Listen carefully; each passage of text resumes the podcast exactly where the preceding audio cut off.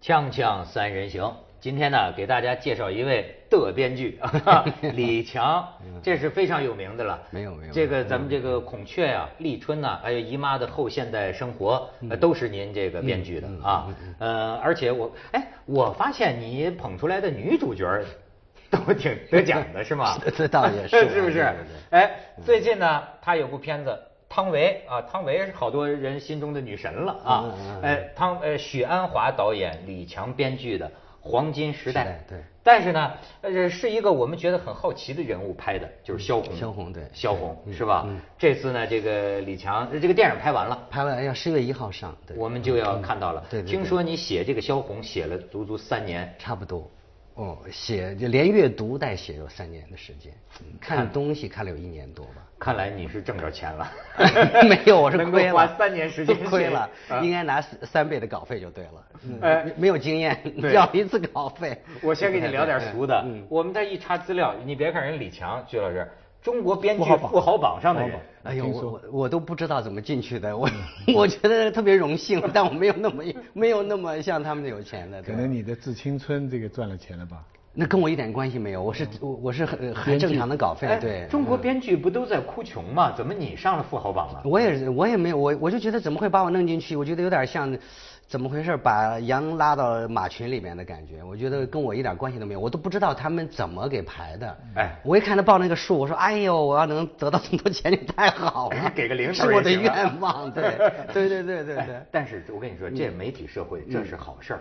先说你是富豪，嗯然后再于是很努力快成你为就真的成为富豪了。 对有可对，能真的。英国有个电影百呃百万英镑嘛，啊对不对对对对对你有快个了名声也好是是是，是快了快了嗯希望那个对，嗯，其实没挣着。我一看《致青春》卖那么多，心想：“哎呀，怎么分点儿给我呢？” 这样。但是别讲钱啊，他那部片子《黄金时代》是个很挺沉重，又是挺啊，所以你看，叫黄金时代嘛，嗯对 呀其实就是是拍萧红的，对对对对对萧红跟黄金时代有什么关系？嗯，这个名字是他在日本留学的时候呢，写给了萧军一封信。他一直颠沛流离，非常贫瘠，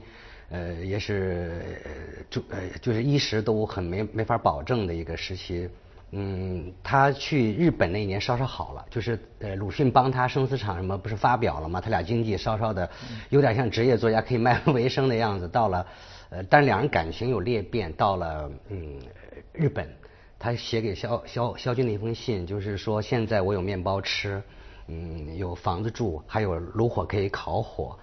他我突然脑子里面有警钟一样，说这不就是我的黄金时代吗？呃，虽然是在牢牢笼里度过的，嗯，其实他这个话有一个非常大的一个很讽刺，或者说还是很反讽的一种力量在。对，啊嗯但是在今天看来，呃，萧红生存的那个年代是中国现代文学的黄金时代。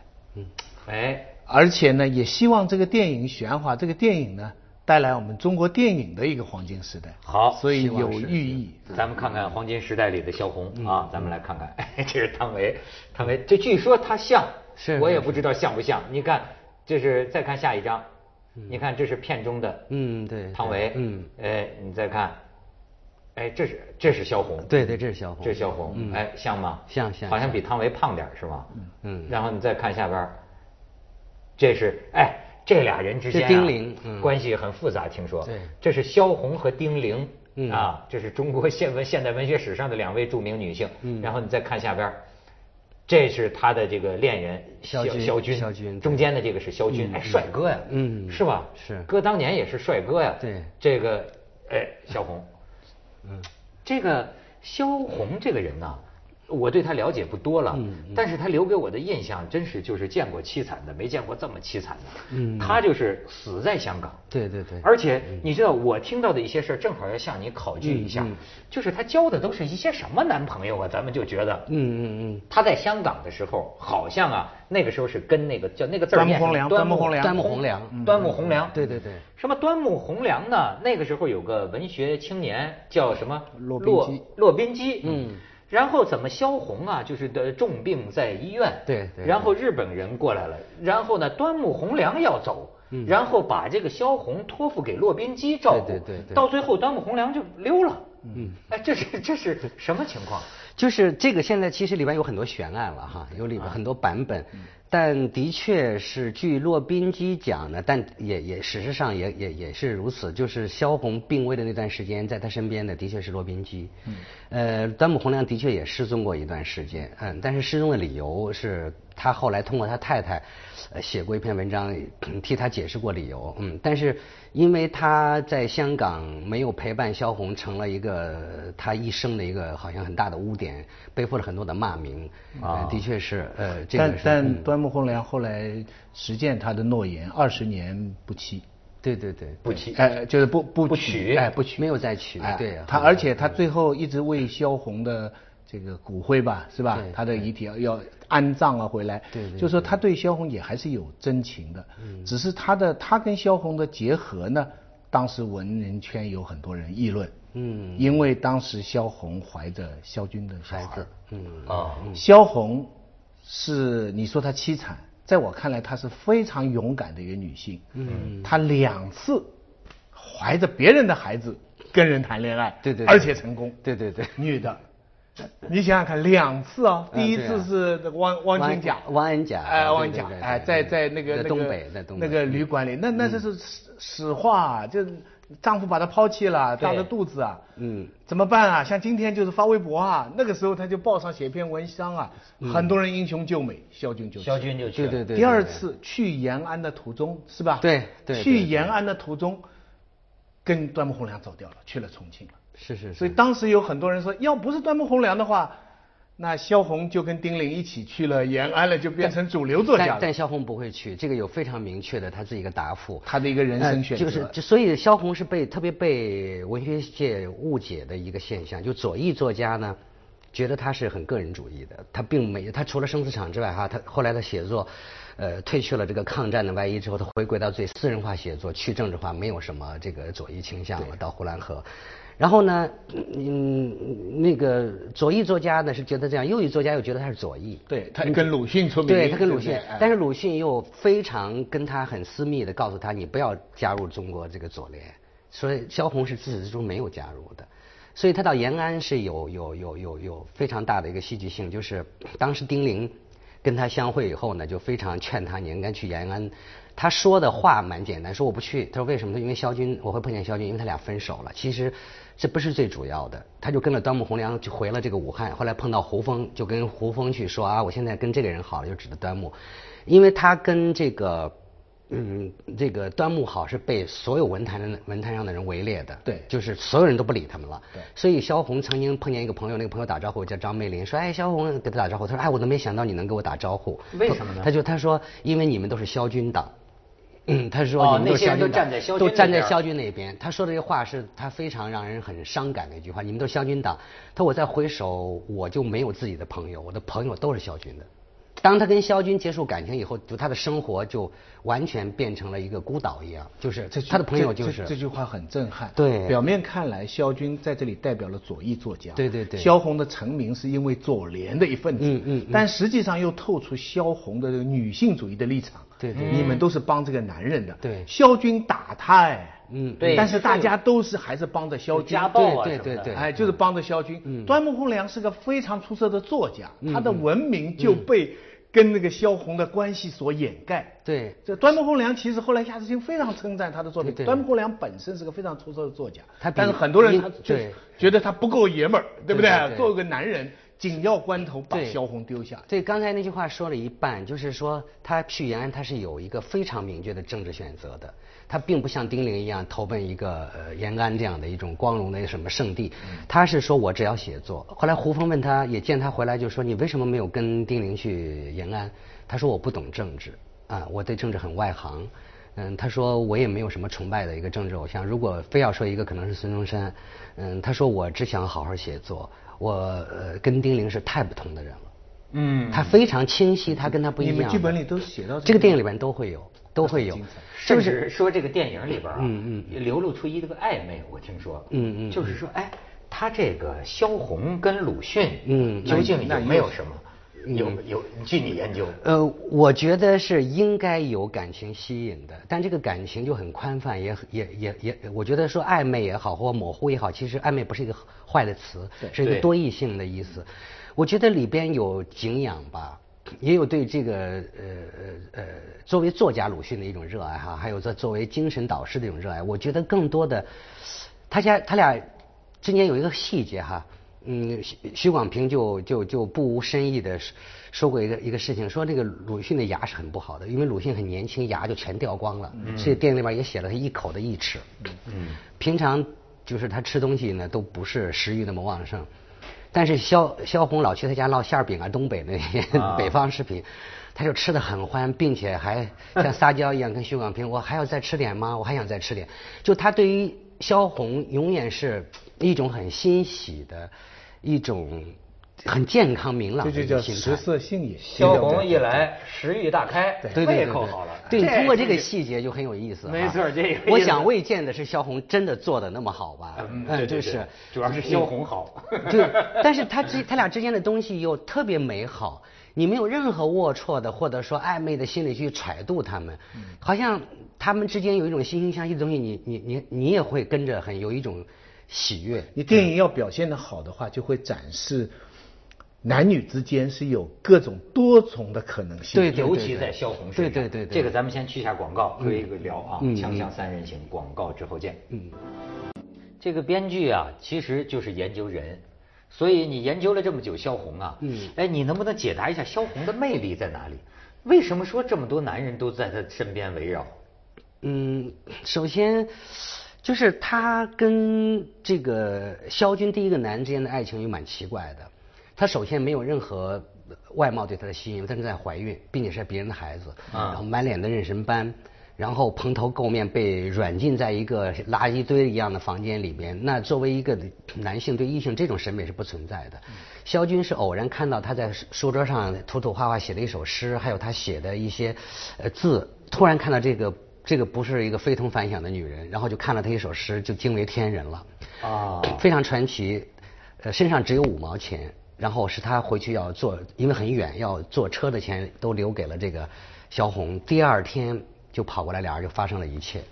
而且萧军那个时候是个军官，自己是有家庭的，对不对？呃呃，那是之前了。这时候他已经是一个已经离婚了嗯呃已经单单身了，是一个报社的这么一个呃文艺文艺呃男青年的作者这样的。然后他其实并啊做过军人就是他是他是呃对呃讲武堂毕业的东北那嗯个，但是他做过一段军人，但是后来他就是从文了嘛，就是一个流浪文人这当样的。嗯然还有那种绯闻，就是说萧红这个人就是在在性方面比较开放，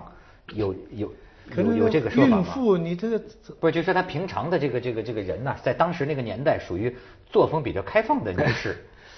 就是我觉得是天性解放吧，我觉得不是作风，我觉得可能他是一个天性非常自由的人，虽然约束很多。你看他跟萧军之间这个东西，首先就很奇怪，不是我们想象的才子佳人的这种对套路。怀着孕，并且是别人的孩子，是个孕妇，然后他就跟他发生了一切关系，从精神到肉体全有了，是仅仅因为他的才华。才华哎，那你你你你只是才华，我觉得也不太可能，可能萧红还是有一种某种魅力，否则性格呀对，像他的他们那天那次谈了很长时间，具体几个小时也不知道，反正就谈了一下午以后，第二天就发生了一切的东我的西。天哪！现在用文艺青年是个贬义词，其实文艺青年正面的来讲，极品啊，萧红是就是是文艺青年的极品。就是是是这个你说的对，就今天人的感情啊，往往就是简单粗鄙。对对对这存在多种。你像我就想起法国那个小说家杜拉斯，嗯，对吧？她六七十岁老太婆，但是吸引了一个小伙子，二十多岁的小伙对子。小伙子说：“我爱你，我爱你这张饱受摧残的脸。”嗯，最后这小伙子晚年就跟他同居在一起，嗯，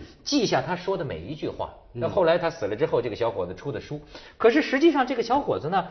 并不跟他发生性关系。对，因为他是同志。但他是同对志，对是同性对恋，对对所以你就会看到人与人、男人和女人之间的感情啊，真的是有很多种层面的，对对对对，是吧？嗯，丁玲跟萧红后来在政治道路上走了不同的不路，同道路但是对他们在男女的方面有相似的地方。说丁玲也开放，丁玲早年这个胡也平、跟沈从文沈从沈文从文三个人一起住，对三不对角恋？后来他跟冯雪峰又传， 对对对对到对延安，嗯他到了五十来岁的时候，跟一个三十来岁的男的结婚，对对那个时候是他打成右派的时候，那男的就跟他去北大荒，一直到老。对哎对对，这女人五十来岁，个三十多岁的男的，那这才叫他这个魅力啊啊，魅这力就叫魅力啊！全靠内在美哎了，哎全这靠个内魅在哎，美。这个全是。萧红也什么叫干得好不如嫁得好？那差太对多呀了。对呀、萧红真是很决绝。你刚才说的那个特别有意思，就是她命运怎么那么戏剧性？跟萧军是怀着汪恩甲，她很不喜欢一个男人的孩子。嗯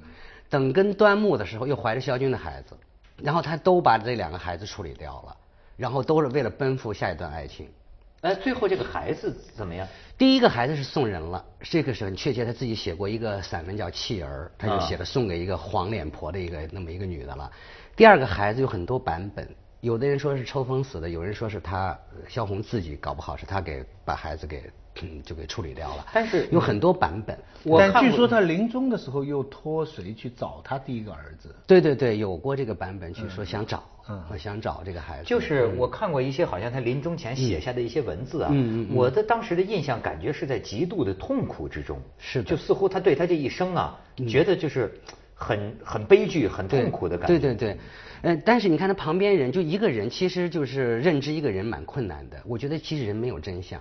就像你没有真相一样。嗯就是他觉得自己，他说他我不，他死的时候我不甘。那我留到那半部红楼给别人写了，他意思说我这么早死死，我对我的人生太不甘了。嗯碧海蓝对天，什么什么对对啊对对对，他他留的30半，他说留的半部红楼给别人写了，那意思说我们我的人生是我没有保全的。但是你看梅志胡风的太太，很多人写回忆录说说没有觉得他人生怎么样，那么多男人喜欢他，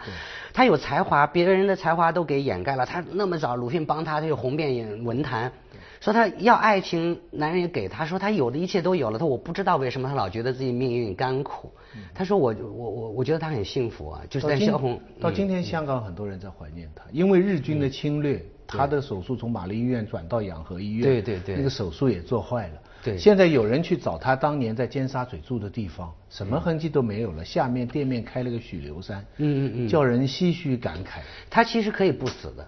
怎是么说是是诊断错了。对啊就当时因为医疗事故嘛对就是，嗯呃，判断错误，以为他有喉癌，结果拉开是两什么都没有，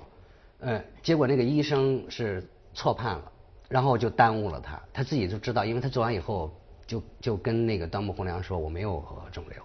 啊，那个医生非说他有要给他拉开，就让他签，呃让端木蕻良签字。端木蕻良这时候是知道他有肺结核，肺结核人一拉开伤口很难愈合。他说我，他说我有个哥哥就是伤口拉开有十年都愈合不了，他说我不同意你做这个手术。萧红就特别有求生的欲望，婆婆说你婆婆妈妈我来签，签完以后那个医生判断完全失误，他根本没有喉癌。哎呦，所以等于他是一个医疗事故，再加上战乱，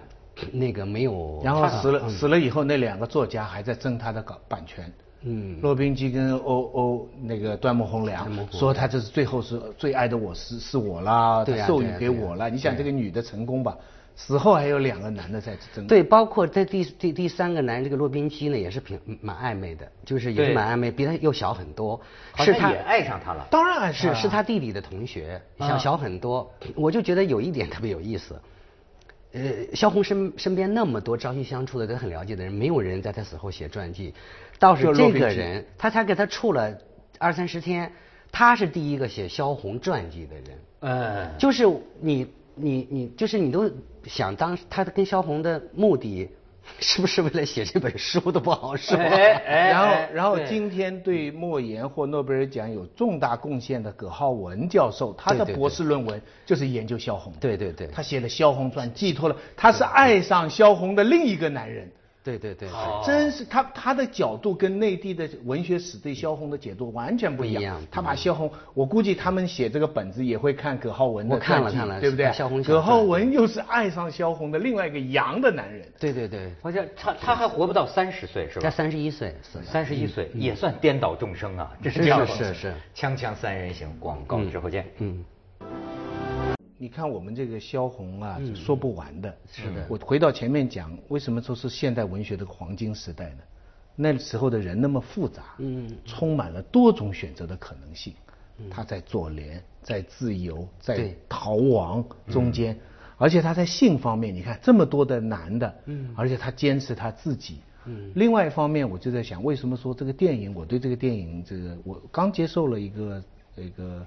那个叫什么杂志的一个采访，关于这个电影的。我对这个电影也充满了希望，充满了期待，因为今天中国的电影啊，一方面就商业化，拍一些就是赚钱但是没有意思的故嗯事，嗯一方面呢又假定文艺片呢就是一定是小众的，嗯是的我觉得他们这个电影也许有可能成为像李安《色戒》以后一样，嗯就是一个非常厚重的文化的题材，但同时又有大众的兴兴趣，对又是好会看的嗯吸引很多人去看，而且还有汤唯这个延续性，嗯对不对？所以所以就是我对这个电影很期待。哎呦，希望他好，对，希望他好。 就看许鞍华和李强的了。